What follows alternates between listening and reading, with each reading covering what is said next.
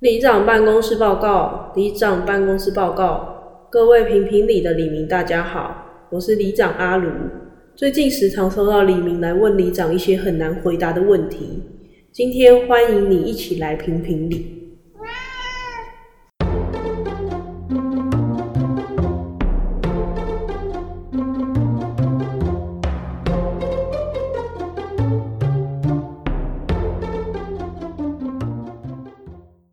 大家好，我是里长阿卢。我早上是阿伟，不知道上礼拜我们把形式改成这样，大家觉得如何？不知道， 好，没有任何回馈。 没关系，那我们就直接继续开始。我本周先给大家准备两个有关 AI 的新闻，真的觉得 ChatGPT 有点恐怖。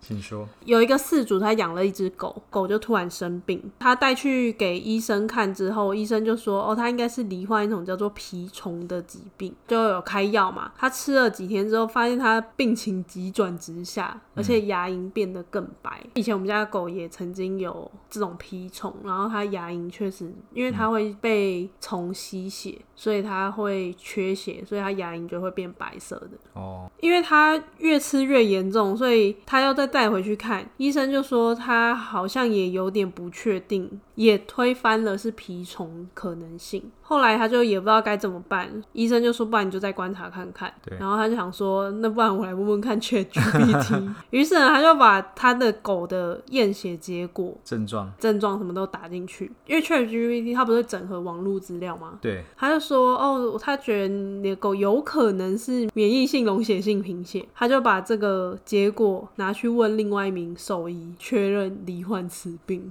干好猛啊！然后后来狗就服药后就康复了。干，这个他是等于是吊打两个兽医，就虽然 AI 也是 Google 整合，但我觉得哇，以后会不会就是大家都会先上网这样去？ 这让我想到，就是大家通常不是假设有些病痛生病的时候，都会先去 Google 说，例如说我就像我上一次之前贴旅游，就是我蛋如果有点痛的话，我就搜寻蛋很痛怎么办， 然后直接搜寻就是癌症，不管怎么搜都癌症。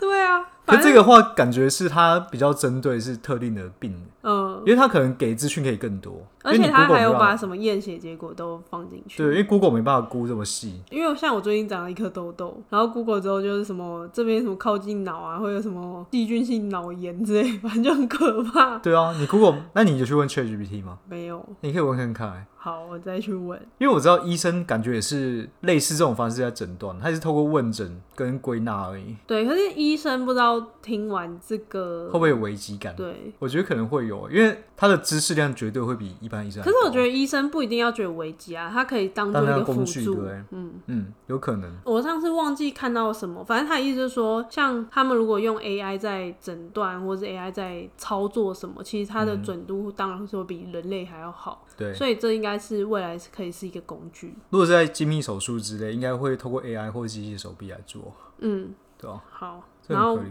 我再带来第二个 AI 的新闻：比利时有一个男子，他已经已婚，他就跟一个聊天机器人叫 Elisa 聊天了数周之后，他就死亡了。请问发生什么事？ 他跟他聊天数周后死亡，嗯是 AI 叫他去自杀的吗？不是，他是自杀吗？是他本来就想自杀吗？还是跟 AI 聊过之后想自杀？跟 AI 之后聊过才自杀。还是他是医生，他觉得他被取代了？ 没有，好，反正就是他老婆说他每天都会跟 AI 聊天，然后他说在男子过世的前六周，他就是一直更频繁的跟这个 Elisa 聊天。他说，可是这个 AI 机器人曾经问他说：“你是否爱妻子比爱我还要多你是说他在死后的时候，大家去翻他的对话记录？”然后还有提及说，我们将在天堂作为一个整体永远在一起。看，好恐怖哦！她说她之前一直有担心说她老公的心理健康，结果对反而她老公去跟 AI 聊天之后变得更严重。她就说如果没有伊丽莎，我老公可能还活着。反正总之就是说，虽然随着 ChatGPT 普及啊，大家发现 AI 在生活中的潜力，但还是要考量它有可能会造成的危险。欸哦，这让我想到电影诶，《云端情人》就是这样啊。对，可是他没有问他说：“你爱你老婆有比爱我多吗因为那前人状况不一样啊，不过他们也是在谈恋爱，没有错。而且那个 AI 是同时跟好几万个人在谈恋爱，？”所以你以后禁止你使用 ChatGPT，你不可以跟他在聊天的。很难吧？我觉得这个东西迟早就是会普及 的。所以你爱 ChatGPT 比较多还是爱我？ 什么啊、 为什么人问出来就觉得有点烦，所以有问题很烦 喽。对不对？你就问这种话你。为什么要不回答？对这个新闻你有什么评论吗？我评论就是我要禁止你使用 AI，并且与他聊天。那他相对他有可能会问你啊，不会，我比较少用，我跟你比起来，我算很少用吧。我是工作需求我会用到啊。 好，下一个新闻换你。传赖加一个标点符号，他喊看起来又不屑又没温度，众人经误会多年，还以为很和善呢。写的是什么符笑号？脸吗？哎，笑脸是另外一个新闻，不过、嗯，这个可以讨论，但不，这是这个新闻不是，不知道哎、答案是波浪符号。哎、波浪符号我其实超爱用的、欸。其实我也蛮爱用的，对啊可是我发现年轻人比较不爱用，年轻人是多年轻？二十几岁就不用了。为什么波浪符号会让人觉得？呃，这是一个女网友分享的啊，她发现很多人在回讯息的时候，在句尾会加波浪符号，在她认知中，波浪符号是情绪不爽或不屑的时候才会使用，因此好奇大家的看法。可是这是他自己的认知吧？我觉得她的意思应该说，例如说“好哦”波浪，很像那个语气很像“好哦可是对我来说”，是就那种好用嘲讽哦。的语气在回答，会觉得有点不屑的感觉。但文字本来就没有语气，所以文字本来就很会让人误会啊。对，而且其实我就回想到我之前在公司上班的时候，比较熟一点的同事，嗯或者是我想展现比较亲切一点的话，我会加波浪符号，因为通常会哦用 email 往来嘛，可是因为你的同事可能都跟你差不多老，所以对他们来说就还好。他们可能懂那个意思啊。因为如果你只是标点符号都标的很正确，没有用波浪符号的话，我觉得压力会觉很得大这是一个正式的 email。但是如果你是波浪符号，哦谢谢，然后波浪波浪波浪，他觉得哦好像很开心的感觉。对我自己是我也这这么个这觉得样想象的这嗯个语气啊，我觉得比较靠北语气是后面加两个点。哦，谢谢点点点。谢谢点点点，就哦、嗯谢谢 的那种感觉。你不觉得之前在上班的时候，就会这种细微的文字的表达，因为文字很难表达出情绪嘛，所以你透过标点符号可以稍微表达出你的语境大概怎么样。对，所以这个东西还蛮神奇，但是我觉得对年轻人来说可能又不一样状况。既然讲到这个，那我就分享另外一个新闻。好，就是日本有个节目叫做《地方调查》，富士电视台做的，它街访日本民众，有统计两个 emoji 观感怎么样，一个是笑脸，iPhone 那种内建的笑脸，还有一个是比赞的那个。年轻人呢，他们想法不一样，这个老人都会觉得说，哦，这个好像就是很中性或者是比较正面的一个符号，对不对？但是年轻女孩都觉得那个笑脸笑得很恐怖。 他们因为他们觉得那个笑脸啊，他们是一个露齿笑，呃，他觉得那个笑脸让人看着觉得压力很大，然后他比赞那个姿势啊，他觉得只有老人才会比赞而已。 但哦我偶尔也会用。 然后他们就有统计说，就是年轻的女生喜欢用什么样的符号？你猜第一名是什么？看你是不是年轻人， 年轻女性是不是一个笑脸倒过来的？有 吗？没有，这个甚至没有在前五名里面。那有那个是眼睛水汪汪的那个有嗯这个第是，几？这是第二跟第三都算啊了，因为这两个表情有个蛮像，一个是有点眼泪，一个是没有眼泪的。哦，真的耶，我我不知道这么细微的差异你耶。看你就看他其他名字啊，好，我不知道第一名，第一名是双手爱心，哎，完全不会用哎，还是因为我老了。我觉得你可能已经没有那个脸皮有这个符号我了。如果给爱心，我会直接一个红色的爱心，我不会给这个。完了，我年纪是不是很大？我甚至不知道有这个符号， 也没有人对我比过。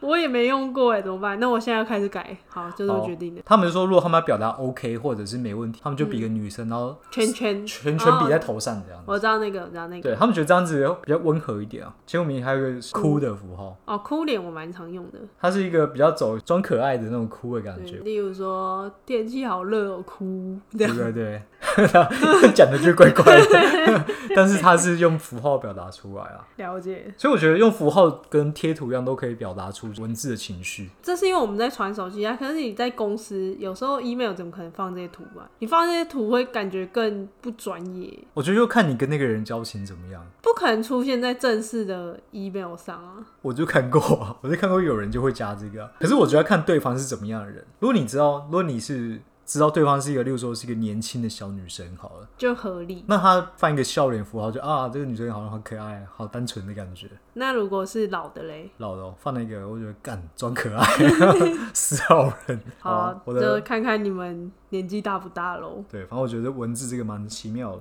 我下一个是一个国外的奇观，然后他就发现，当植物在水分不足或压力很大的时候，会做一件事，你猜是什么？会死掉，靠背哦，不是啦。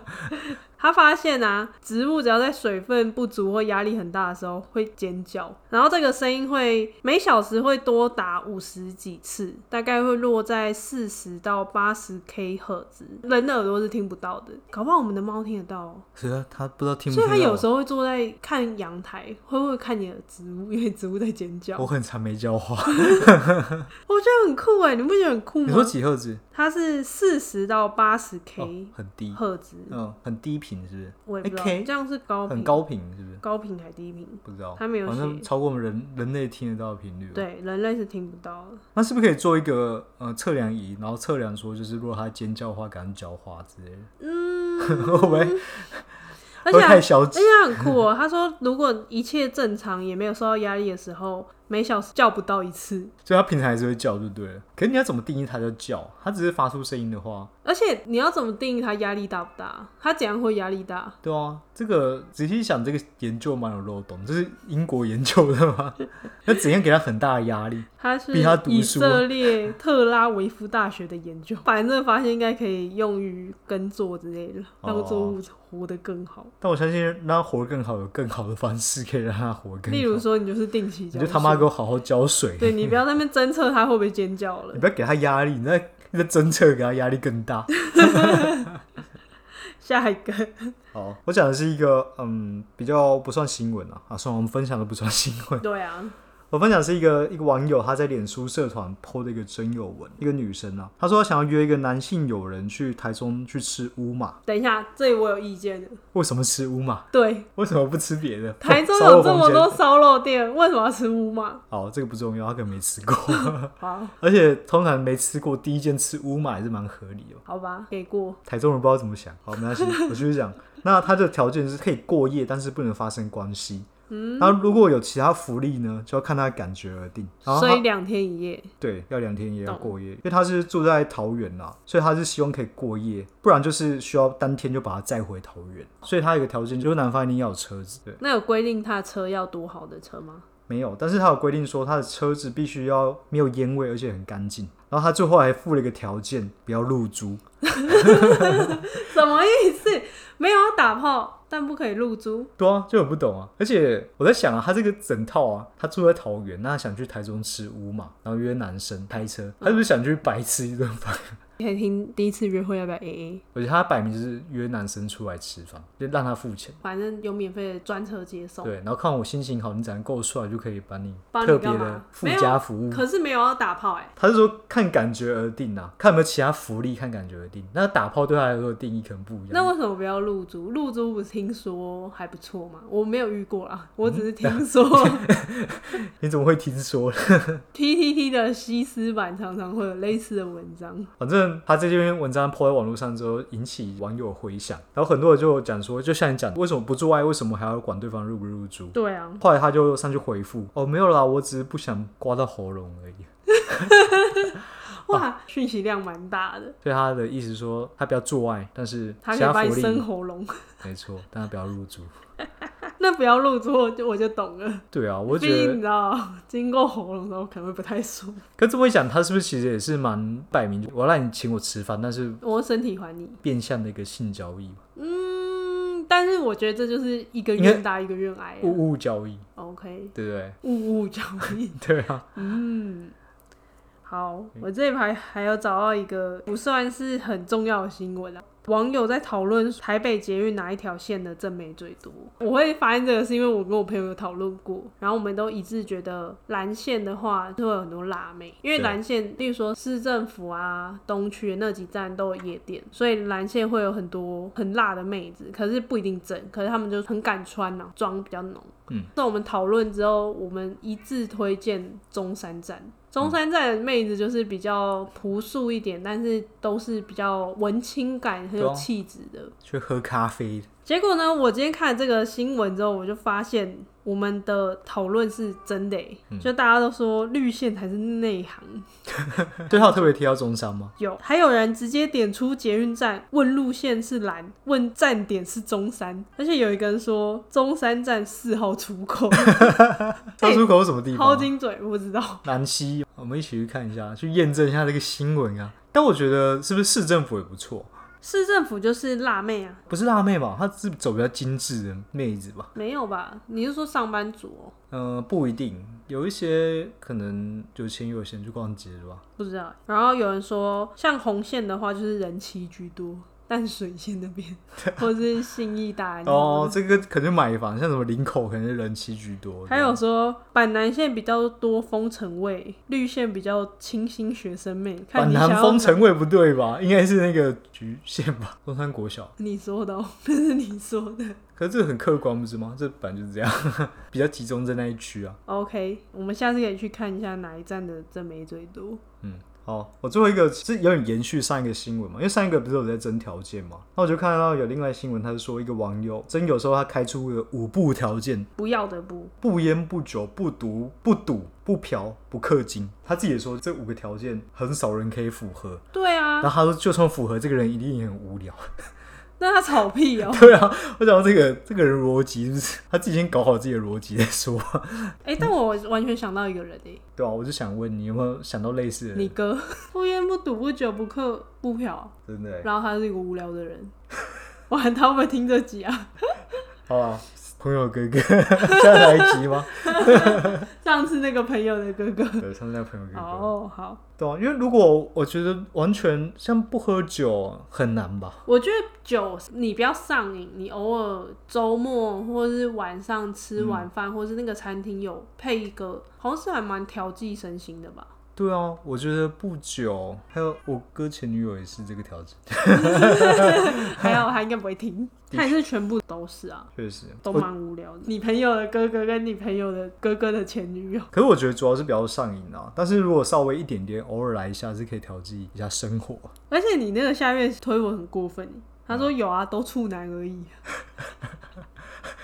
对啊吧、或者是有个他只要符合一个条件，可以符合上面全部条件，就是 穷， 够穷就全部可以符合。好过分哦、没而且我觉得，就算真的符合所有条件，我觉得那个女生不会喜欢，会去开条件的人。所以讲到开条件，那我就 很无聊啊，我就我就收集一下近期有没有谁去公开征友，然后开了什么条件。首先第一个是谢金燕，然后她的第一个条件就是对方未婚，从事音乐或艺术类活动，然后收入是足够养得活自己，能保护我的身高就行。面对挫折可以乐观幽默，惊人的体力陪我完成梦想，有无比的耐心听我把话说完，接受随时关注的生活，接受没有滤镜的他。哎、他滤镜真的开超重的，我觉得最后一个是最难的吧。 那你觉得他的条件算是一个很严苛的条件吗？ 我觉得除了没有滤镜以外可接受， 没滤镜，那一个可以保护我的身高是什么意思？ 应该就比他高吧。那矮的人没办法保护他吗？说矮但是很壮那种，女生就是会想要有比较高的男友啊，对嘛？是不是？他最好是再帅一点或有钱。对，加十五公分差不 多。哇我说的不是下体，我说的是身高加十五公分。他们都喜欢讲说他们的收入没有很要求，但其实他对他来说，我觉得以他的标准，他要求的收入应该也是就算是基本的也不会太多。而且他说是要音乐艺术类的工作，又要收入养得起自 己。音乐类型、艺术类型，养真得的养活活自自己是偏少哎、对啊，那下一个就是谢盈萱。我搜寻他的新闻的时候，我找到他两个时期不同的条件，一个是二零二二年，他说沟通非常重要，要看完书，然后看完电影有共同话题，然后还有他的专业能不能给我帮助，他也希望对方不是圈内人啊。然后二零二三呢，他条件变成一般职业，年纪不均，男女不居， 你不觉得他他一年 他下这一到年发生什么事情？对呀、 他怎么了？我查一下新闻啊，他其实单身蛮久了。有些人会说女生年纪越长就越没价值，不是以前就有什么大一、什么大二、大三、大四，大四不是什么没人要还是什么吗？ 可是我觉得，就男生也是啊，你条件都是一直下修嘛。如没果你真的有想要的话，可是男生都会被说黄金单身汉但，是那是有钱的 有钱的男生， 而且他妈还是个穷逼的话， 你就是一个废物。 下一个好，再是李佳薇，嗯因为我发现我搜寻这些真有条件都是比较三四十岁左右的。 OK 李佳薇她比较简单啊，她说眼睛里满满是我的人，什么意这思？有点梦幻。 那你觉得这个条件怎么样？眼睛里满满都是我的人，那她的粉丝 是不是对啊，他每个粉丝都马可以过。这个好像有奖跟没奖一样。对，下一个下一个是徐怀钰，她说认真赚钱有上进心，哦，有上进心这四个字，我每次看到都觉得这个先画个重点。对。好，继续可以共同成长。她说她已经表示她已经退出外貌协会，只希望可以找到心灵伴侣，剩下部分不会想太多，然后觉得安全感很重要。好嗯，上进心，我觉得大家都很喜欢讲上进心。那什么叫上进就心？是有钱，就是会赚钱，有钱想就有赚钱。有钱就有上进心。对啊，如果例如说你是很执着在某个领域，但是你没有赚钱的话，那你觉得他算上进心的人吗？但是他说要认真赚钱啊，有些人就不喜欢直接讲。啊这个是哎曾婉婷曾婉婷，哎、这不是最后一个，倒数第二个曾婉婷，她说一定要很孝顺，基本上孝顺的人品性不会差到哪边。再来就是爱运动，然后有幽默感。但是她说她本身比较冷漠型，所以她喜欢是阳光型的男男孩。嗯，我就是祝福他们都可以早日找到他们理想的对象，但我觉得艺人要找到对象其实蛮不容易的。对、啊，所以他们需要公开征友啊。 可是如果你的另一半是艺人，你可以吗？你们可能走在路上会一直被拍啊，大家会把你的身份抓出来指指点点啊。我是蛮窄的，所以我可能还好一点，但是我不喜欢被关注，所以看你可能出去就会有人说某某的男友他是什么哦低调富二代，他家相传是做什么什么的，哦，你可能底都被挖出来。对，他会去访问你的同学，说哦，他以前在学校很认真啊，什么他硕士念五年就毕业 啦之类的，或者是那个会有粉丝寄刀片给我，嗯可以吗？我那不太行哎、我我还是希望生活比较没有压力一点。最后一个，最后一个，这个是萧煌奇， 萧煌奇就是声音好听，皮肤细，孝顺。你看，唯一没有外貌条件，这太地狱了。他很过分嘞、他真的没有外貌条件呢、声音好听，皮肤细，皮肤哦，他有触感，他不是说皮肤白哦，他说皮肤细。 我在故意把最后一个 去比对一下，哎、你觉得孝顺是重要的吗？我以前觉得很重要，嗯、但我现在觉得不一定。怎样？因为我们是孝顺的人吗？没有没有没有认真，因为我觉得孝顺它都是有前提啊，你父母是值得孝顺。因为我自己是生长在一个还不错的家庭，爸妈对我很好嘛，那我觉得孝顺理所当然，所以我觉得我会一直觉得说对方也可能要孝顺，但其实你想想别的家庭不一定是这样子，他们可能妈的把你当狗养。而且其实，在欧美没有“孝顺”这个字的英文。我觉得这都是被那个儒家文化给荼毒。我觉得你的爸妈对你好，然后你长大之后想要回馈他这件事，我觉得很正常。嗯，可是不能因为道德绑架说，哦，你爸妈把你生出来，你他妈就要永远照顾他。我觉得这件事超不合理的。我觉得你懂知恩图报是一个加分项，但是它不是一个你一定要做的事情。当然也是要衡量你每个人状况不一样。对啊所以我觉得“孝顺”这个词有点太，heavy。太框架了，我不知道。所那以你的其他条件是什么？我现在就很简单啊，就是个性合，因为你能在一起长久的话，就是你要跟这个人合嘛。我的条件更简单，就是你。好，我们这集大家觉得怎么样呢？拜拜。拜拜。谢谢各位黎明的收听。